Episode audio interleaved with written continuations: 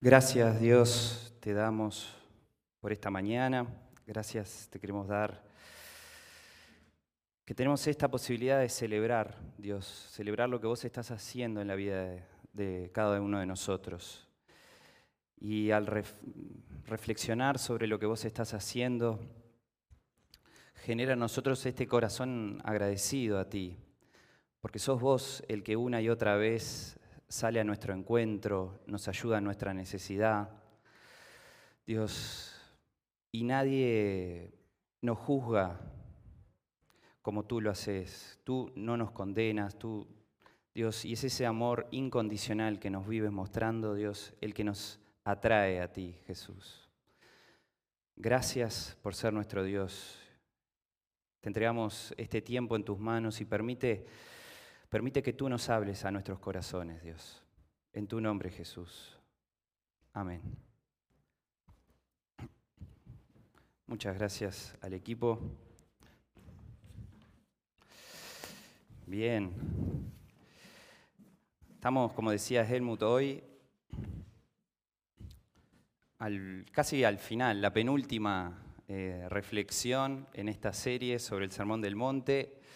Y la verdad que para mí personalmente ha sido eh, unos, unas cuantas semanas muy desafiantes. Eh, después les voy a contar un poco este, algún testimonio más personal. Pero hoy empezamos el capítulo número 7, que va a ser el último capítulo del Sermón del Monte.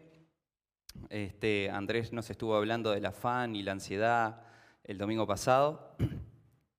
Y hoy toca el tema de juzgar o no juzgar. ¿no? Así es como empieza Mateo 7, capítulo 1. Este, y es interesante porque cuando uno piensa en juzgar o no juzgar, yo creo que muchas veces este, nos hemos hecho esa pregunta, ¿hasta dónde se me permite juzgar? ¿De qué manera se me permite juzgar? Yo me siento muy juzgado por los demás, no me siento juzgado. Eh, está esa tensión entre las relaciones y creo que una y otra vez Jesús lo que nos va a querer transmitir es que en este crecimiento en el que nos encontramos, vamos a necesitarnos mutuamente, vamos a necesitarnos uno del otro, porque Dios le dio dones a todos, a toda la iglesia. ¿Para qué son los dones? Para edificación de la iglesia. Entonces, de alguna manera se quiere asegurar Jesús que nos vamos a tener que necesitar para crecer. Y eso va a traer el relacionarnos entre nosotros. Y el relacionarnos entre nosotros también va a traer fricciones. También va a haber momentos en los que lo que vos me estás diciendo o la manera en la que me estás diciendo a mí no me gusta mucho y empiezan ese tipo de fricciones, ¿verdad? Entonces, este capítulo, este, este pasaje en particular, va a ser mucho, nos invita a reflexionar sobre el cómo, el cómo lidiamos con las personas, el cómo nos acercamos a ellas y qué es lo que Jesús pretende de cada uno de nosotros. En lo personal, no creo que, sea cuando habla de juzgar o no juzgar, no sea un tema de que de repente uno ve un accionar de una determinada persona, la pongo en la balanza, eh, yo tengo esta, este norte moral, esta brújula moral y digo, bueno, a ver, este, evalúo un poco y, también me ayuda a determinar si está bien o está mal. No creo que esté hablando Jesús en, ese sentido de juzgar o no juzgar. Por ejemplo, les podría decir, eh, si yo conduzco bajo la influencia del alcohol, este, yo no pretendo o no puedo decirles a ustedes, che, no me juzguen, este, independientemente si hay un accidente o no. ¿Entienden? Creo que no, no está hablando en esos términos este, Jesús, sino que hay algo pasando mucho más grave y es en lo que nos vamos eh, a enfocar. Y encima después de eso, este, muchas de las veces nosotros caemos en esa categorización de las personas. O mejor dicho, nosotros categorizamos a otros. Ah, de fulano de tal me hablas. Y sí, yo siempre hago la broma acá con mi hermano, ¿no? que siempre estamos en este tire y afloje. Este, y digo, ah, Daniel, sí, Daniel ya saben cómo es. Este, entonces yo ya lo categorizo, es ese tipo de persona. ¿no? Para ser tesorero de una iglesia, claro. Ay, pero bueno, bueno. Em, bien, la idea es poder eh, enfocarnos un poco en cuáles van a ser las implicancias de lo que Jesús nos quiere decir. Si podemos eh, ver Mateo 7, eh, los versículos 1 y 2. Dice así, no juzguen a nadie para que nadie lo juzgue a ustedes. Porque tal como juzguen, se les juzgará, y con la medida que midan a otros, se les medirá a ustedes Em, tenemos esto de que el juzgar en este contexto este, va a hablar de, tomar decisiones. Es importante tomar decisiones en el sentido de, yo tengo dos eh, opciones, este, una que está bien y otra que está mal, este, y está bien tomar una decisión en ese sentido, eh, no es el problema ahí. Eh, el tema es que muchas veces cuando como les decía, llegamos a categorizar a estas personas o hacemos suposiciones, esto de, que con la misma medida que con la que mido se me medirá a mí también, también, em, lo vemos todo el tiempo en las relaciones, no importa si son dentro de la iglesia o fuera de la iglesia. Eh, los peruanos estaban diciendo que el gol, este, que fue gol, eh, lo que permitió Sergio Roget en el arco, eh, y nosotros, ellos nos catalogaron de ladrones y nosotros le dijimos, ah, pero no te acordaste del bar en la Copa América de Brasil este, y por eso quedamos afuera de las semifinales. Hoy es un día eh, donde se decide mucha cosa, quiénes votan por el sí en el referéndum, quiénes votan por el no.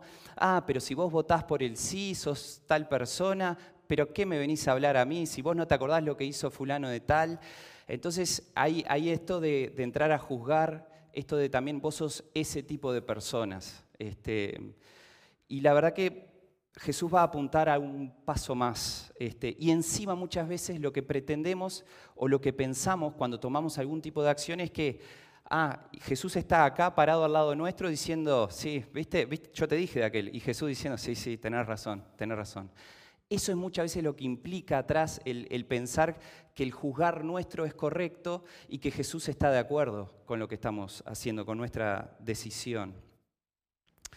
Em, pensemos un poco en las familias. En las familias, eh, las relaciones interpersonales. La familia es el lugar donde nos mostramos tal cual somos, donde nadie nos va a poder decir este, o nadie nos va a permitir tener una careta. Yo sé cómo sos vos en realidad. Yo sé que cuando vos me decís tal cosa y después yo te evalúo de la misma manera, no, pero vos dijiste tal cosa. Tus acciones hablan más que tus palabras muchas veces. Y en la familia se caen muchas veces esas caretas, de la puerta para adentro también, ¿no?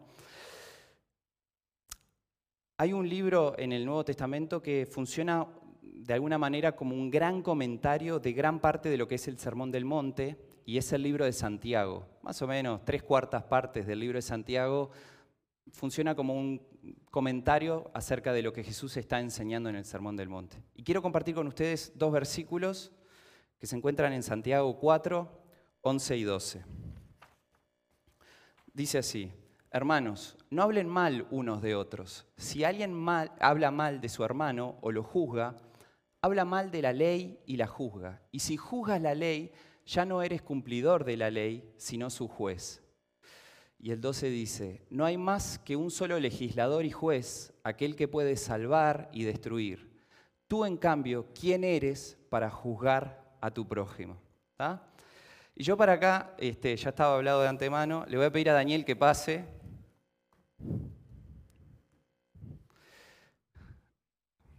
Un aplauso a Daniel que se aguanta todo acá.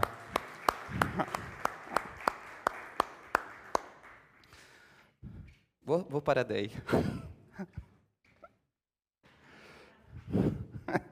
Muy bien. Acá tenemos a Daniel. Este, y de acuerdo, ¿me podés poner el versículo de vuelta, por favor, ahí en, la pantalla? Y acá básicamente nos, va a hablar, este, yo les quiero hacer una pregunta en este contexto.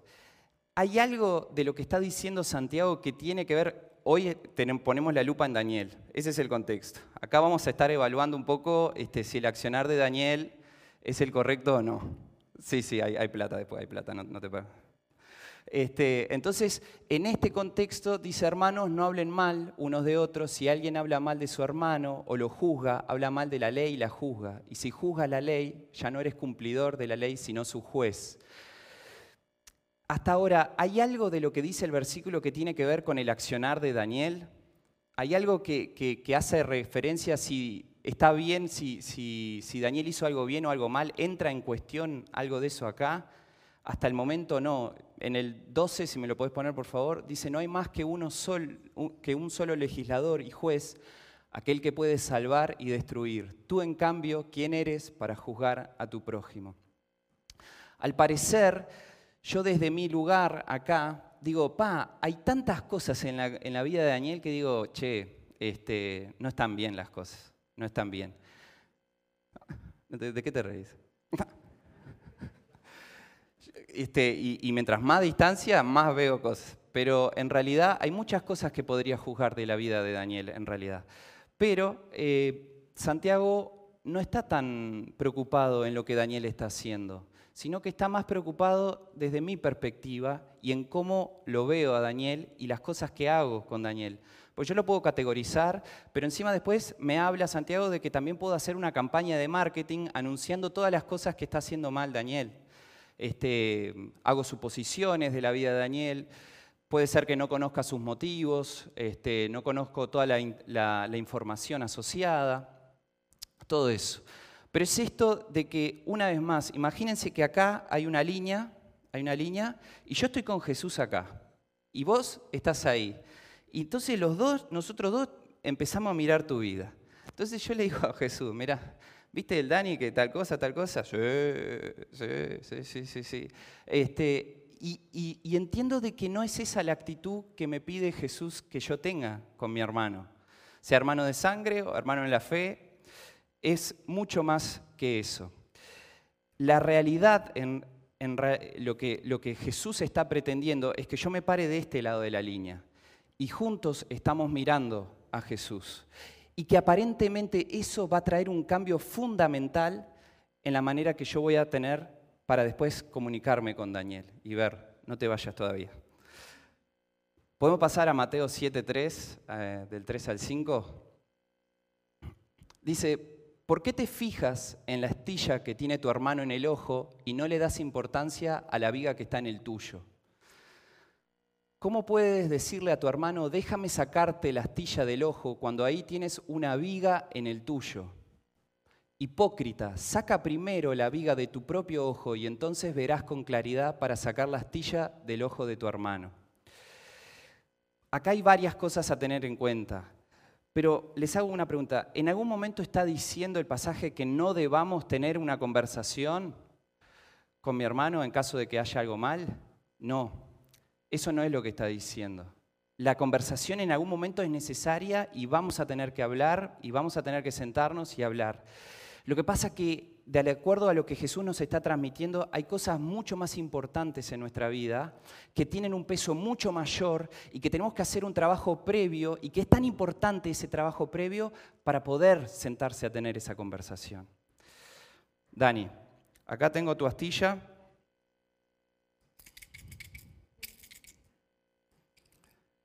Acá tenés tu astilla. ¿Está? Ahora, yo si no tengo nada eh, bloqueándome la vista, levantalo por lo menos a la altura de Eva, yo puedo ver, ah, mira, él tiene una astilla, hay algo. Pero de acuerdo a lo que me dice Jesús, si yo hago ese accionar de inmediato, sin tener en cuenta otras cosas, lo que el resultado seguramente no vaya a ser ni sanador, o sea, no se va a sanar la relación, no va a ser, este, no va a ayudar en nada, sino que al revés, lo que va a suceder es que va a ser contraproducente y la manera y la actitud principalmente con la que yo me vaya a acercar va a ser em, destructiva. Entonces Jesús lo que nos está intentando decir es, vos, eh, tu hermano tiene, el Dani tiene una astilla en el ojo. Pero también lo que está diciendo es que, vos tenés un tronco. Entonces yo de acá, yo les puedo, yo la, la, verdadera pregunta que le tendría que hacer a Daniel acá es, Daniel, ¿seguís ahí? Porque la verdad que ni te veo. Esa es la verdadera pregunta. Ahora, Jesús lo que nos está tratando de decir es lo siguiente, hay cosas en tu vida que son mucho más importantes de lidiar que en este momento la astilla en el ojo de tu hermano. Eso es lo importante. Gracias, Dani, gracias. Vamos a dar un aplauso al Dani que.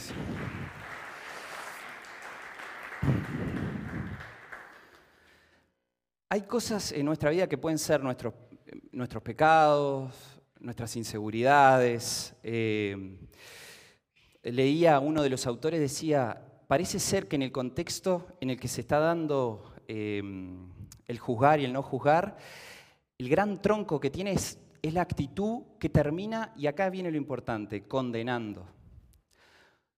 lo que sucede muchas veces es que nosotros eh, ya, ya condenamos a las personas. Condenar en el sentido ya tomamos nuestras decisiones, determinamos cuál va a ser el, el, castigo de alguna manera y lo hacemos desde un lugar como de superioridad.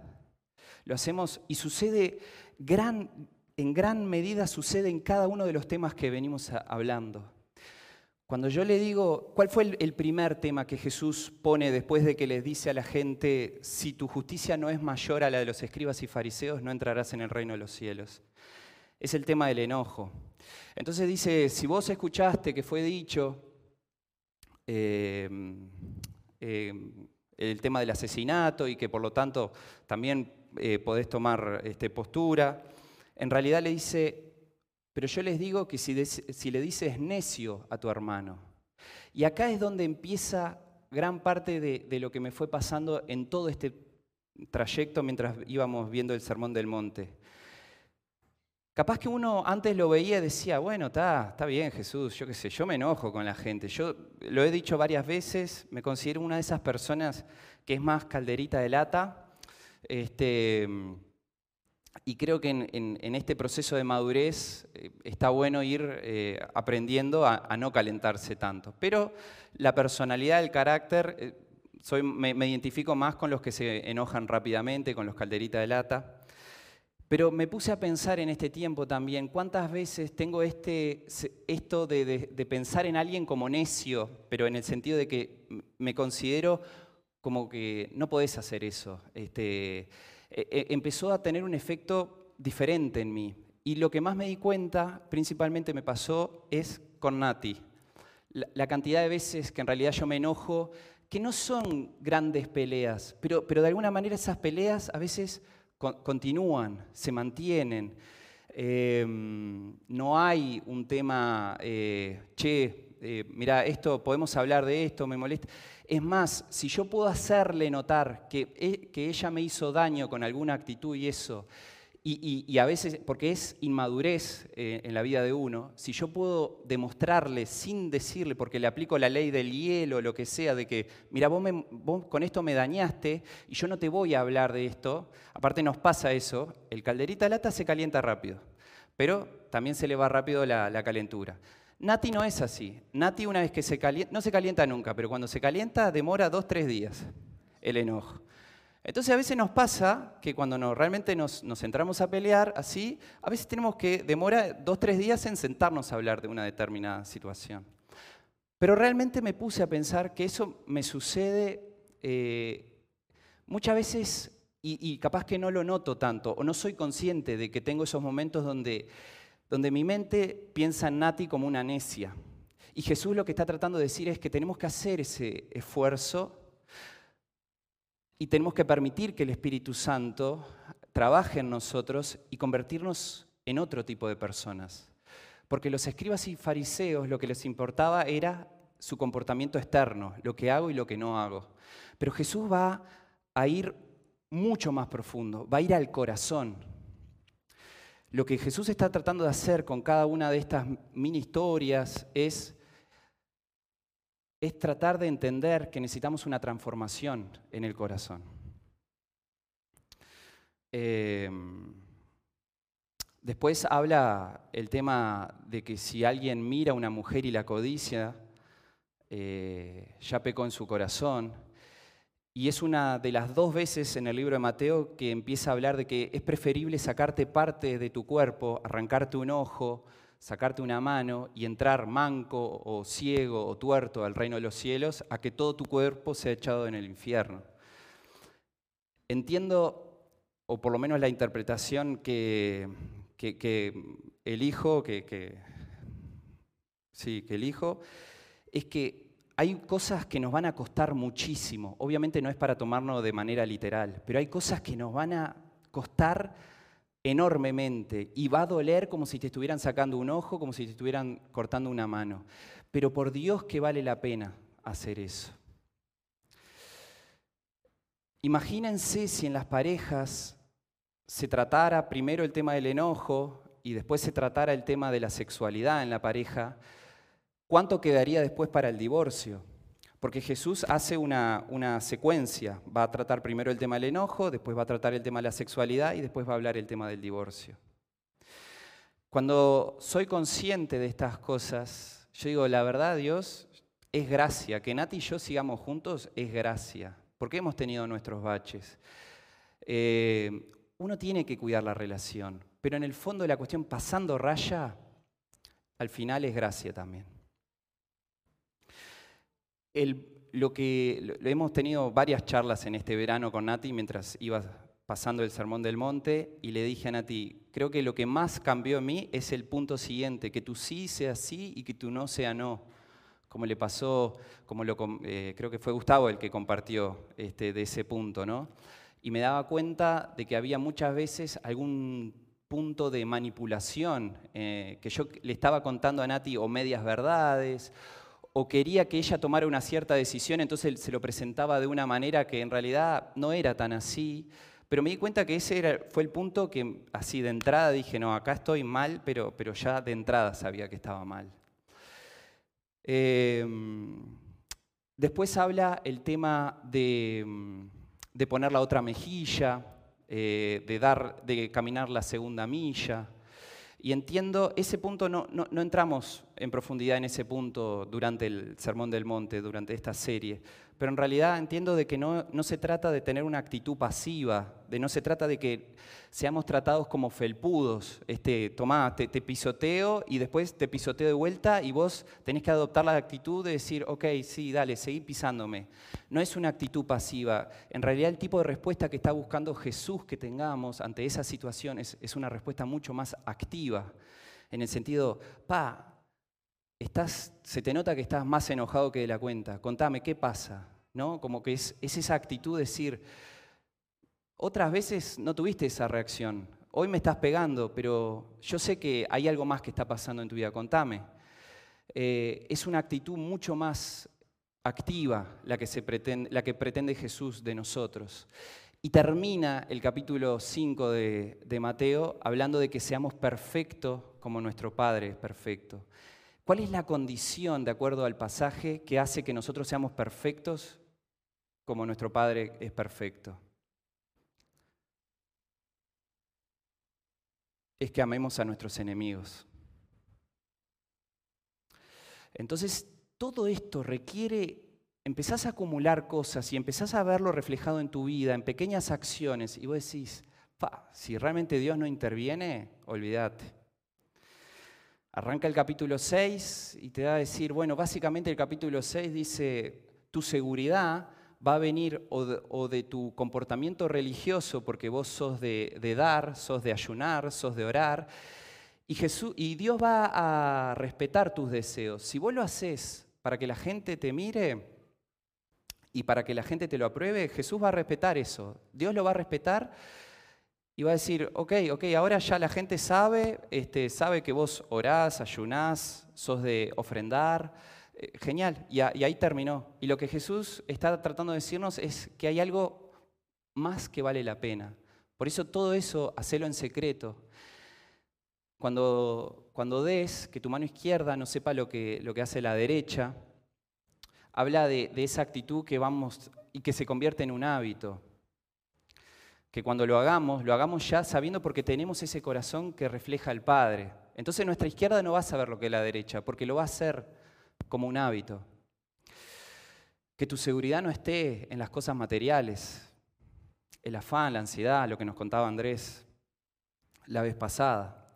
Entonces, cuando, cuando arranca el capítulo 7, cuando empezamos a hablar del juzgar y no juzgar, ya venís hablando de, que de la ira, del enojo, de la sexualidad, del divorcio, de que tú sí sea sí, de que tú no sea no, de poner la otra mejilla, de caminar la segunda milla, de amar a tus enemigos, de hacer las cosas, pero porque querés reflejar el corazón de Dios, no, para que, no porque tenés inseguridades y necesitas la aprobación de las personas, porque tu seguridad no viene de las cosas materiales, porque tu seguridad viene de Dios. Entonces, ¿qué, me fue pasando a medida que, iba preparando esta charla? Yo decía, yo no puedo juzgar a nadie porque, porque yo fallo en cada uno de los temas que venimos hablando. Y en cada uno de los temas que venimos hablando necesito desesperadamente a Jesús. Y el ser discípulo de Jesús creo que requiere una gran confesión, una gran confesión que dice automáticamente, eh, mira, yo necesito desesperadamente la gracia de Dios. Entonces, en vez de estar acá, hago ese ejercicio de autorreflexión y, y intento ser muy honesto con Dios, entre Dios y conmigo, y lo que me obliga a medida que va pasando ese proceso es a ponerme de este lado de la línea, junto con mi hermano, mirando a Jesús. Em,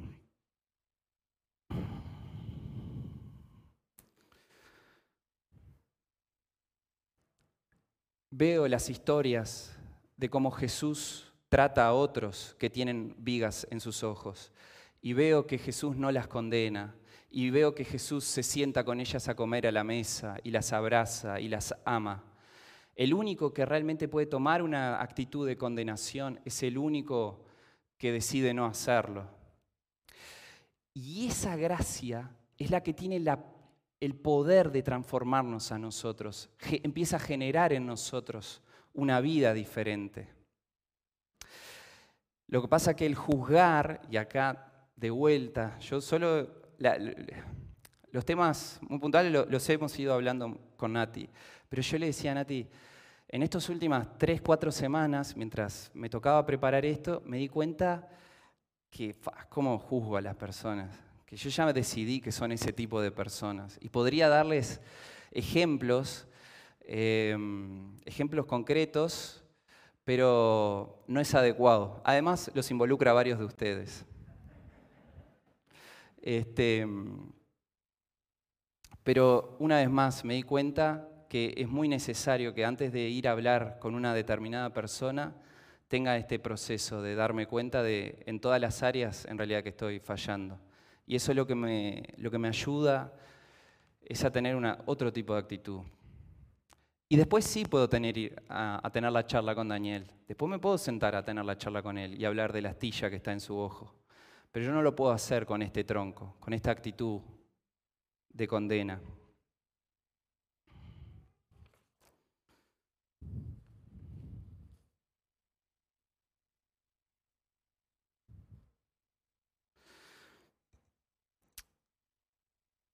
Una de las cosas que me fue, con esto quiero, quiero terminar un poco, pero una de las cosas que me fue pasando fue entender el contexto eh, anterior les empecé a contar un poco desde, desde el versículo 20 que habla eh, de que la justicia nuestra tiene que ser mayor a la de los escribas y fariseos. Pero en realidad, al final del anterior capítulo, del capítulo 4, yo creo que lo hace a propósito Mateo, pero Mateo va a hablar de, de quiénes son los que se le están empezando a acercar a Jesús.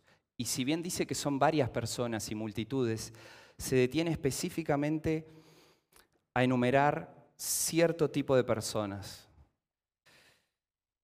El 23, 24 y 25 del capítulo 4 dice, Jesús recorría toda Galilea, enseñando en las sinagogas, anunciando las buenas nuevas del reino y sanando toda enfermedad y dolencia entre la gente. Su fama se extendió por toda Siria y llevaban todos los que padecían de diversas enfermedades los que sufrían dolores graves, los endemoniados, los epilépticos, los paralíticos. ese era el grupo de gente que empezó a seguir a Jesús, que tuvieron ese contacto con Jesús. Lo seguían grandes multitudes de Galilea, Decápolis, Jerusalén, Judea y de la, de la región del otro lado del Jordán. El capítulo termina ahí el capítulo 4. Y el capítulo 5 dice, cuando vio a las multitudes, como que continúa. Esas eran las multitudes que, que lo seguían a Jesús. Endemoniados, paralíticos, lo que quieras. Cuando vio a las multitudes, subió a la ladera de una montaña y se sentó y les empezó a enseñar. Es a ese grupo de gente que Jesús en el versículo 13 y 14 le va a decir, ustedes son la sal de la tierra y la luz del mundo. Gente que jamás había escuchado que servían para algo, gente que seguramente jamás los líderes religiosos los miraron como para decirle, mira que en realidad vales, tu vida vale. Ese es el grupo de gente que Jesús le va a decir, ustedes son la sal de la, de la tierra, ustedes son los que le dan el sabor a esta tierra.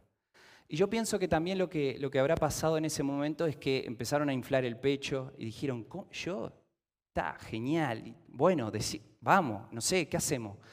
Y creo que, que quizás la ignorancia, no sé, yo estoy seguro que empezaron a inflar el pecho. ¿Qué es lo que Jesús les dice inmediatamente después de que les dice que son la sal y la luz del mundo? Los baja a tierra y les dice, no piensen que he venido a anular la ley o los profetas, no he venido a anularnos, sino a darles cumplimiento. Y ahí es cuando después les dice, porque les digo a todos ustedes que no van a entrar en el reino de los cielos a menos que su justicia supere a la de los fariseos y de los maestros de la ley. Y ahí es cuando empieza a decir, bueno, trabajar el tema del enojo, trabajar el tema de la sexualidad, trabajar el tema del divorcio, trabajar el tema de que tu sí sea un sí, de que tu no sea un no, de poner la otra mejilla, de amar a los enemigos. Y, creo que mm, en, en mi experiencia personal, mientras fuimos viendo todo este sermón del monte, fue ser muy honesto conmigo mismo y bueno, como vieron también con Nati, y, decir, mira, yo pensé que tenía bastantes cosas resueltas en mi vida, ¿viste?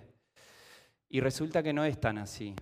Y, sí noté que muchas veces tengo una actitud de arrogancia con otros, porque los juzgo, porque los, los meto en categorías, pero soy ignorante conmigo mismo. No aplico de la misma manera eh, lo que aplico con otros hacia mí mismo. Y, quizás em, ahí es cuando uno se empieza a dar cuenta que en realidad pensábamos que estábamos haciendo casas sobre la roca, estábamos construyendo sobre la roca, cuando empezás a ser muy consciente que todos estos años, por mucho tiempo y por varios temas, estabas construyendo sobre la arena, que así es como termina el capítulo 7. Y si nosotros queremos ser una comunidad donde podamos hablar los temas, donde podamos confrontar esas cosas, acuérdense cómo empezaba la charla.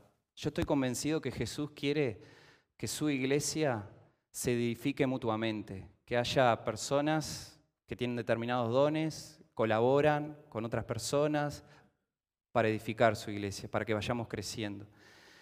Y eso va a generar roces. Y si queremos ser una comunidad de discípulos de Jesús. Quizás ese es el primer punto, entender que para ser discípulos de Jesús tenemos que tener estos momentos de autorreflexión honesta y, y hacer una gran confesión de que necesitamos la gracia de Dios.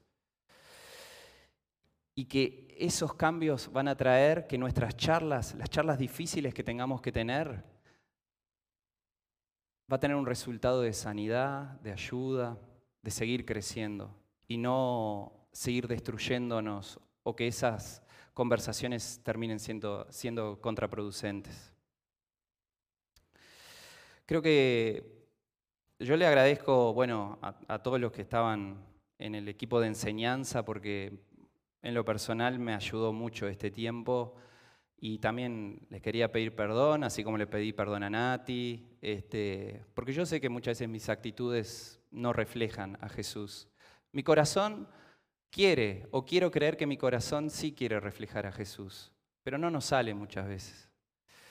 Entonces, em, les quiero pedir si ustedes se animan también este, con los que se sienten identificados, quiero pedirles que se levanten y que podamos tener un, momento de oración y realmente eh, decir, Espíritu Santo, mira, vení, eh, analizame, yo, yo te quiero seguir, mi corazón te quiere seguir, se siente atraído por vos y muchas veces no me sale. Entonces, si quieren, los invito a ponerse de pie y a, y a terminar con una oración.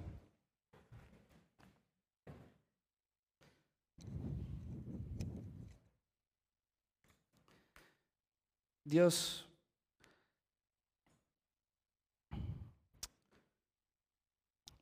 quizás muchas veces nosotros hacemos planes y, pensando que van a tener un, determinado efecto, pero sin lugar a dudas vos tenés tus maneras de lidiar con cada uno de nosotros. Y, también esta en lo particular, yo te quiero dar la gloria a ti, Dios. En lo personal ha sido un momento de confrontación, de permitir que el Espíritu Santo eh, me analice y me confronte con cosas en mi propia vida, Dios. Pero también, también es mi oración que, que como iglesia, que como comunidad de discípulos tuyos, apuntemos o queramos tener esa justicia que es mayor a la de los escribas y fariseos. Que no, que no apuntemos únicamente a nuestro comportamiento externo, que, sino que también a nuestro corazón y que nuestro corazón sea transformado, Dios. Y para eso hoy reconocemos que necesitamos desesperadamente de tu gracia. Sabemos que fallamos en tantas cosas, Dios, que tenemos nuestras luchas en algunos temas más que otras, pero que si no reconocemos no podemos juzgar a nuestros hermanos, no podemos tener esas conversaciones que, traigan sanidad, Dios. Y te pedimos perdón, te pedimos perdón eh, a ti en primer lugar y a nuestro prójimo también. Tú has venido a restaurar esas relaciones contigo y entre nosotros, Dios. Y queremos ser una iglesia que demuestre tu amor, que refleje tu corazón, que pueda ver a las personas como, como Jesús las está mirando. Que podamos amar a las personas como Jesús las ama, Dios. Y queremos pedirte que tú sigas trabajando en nosotros y que nuestra vida y nuestro carácter y nuestra persona sea cada vez más parecida a la de Jesús. Pero es imposible hacerlo para nosotros, Dios. Es por eso que en realidad nosotros somos bienaventurados, porque ahora tu reino está disponible en tu persona, en tu vida, Jesús. Y te pedimos, Espíritu Santo, que tú continúes haciendo tu obra. Y te agradecemos, Dios, por tu amor, por tu misericordia, por tu gracia. A ti nos encomendamos, Jesús. Amén.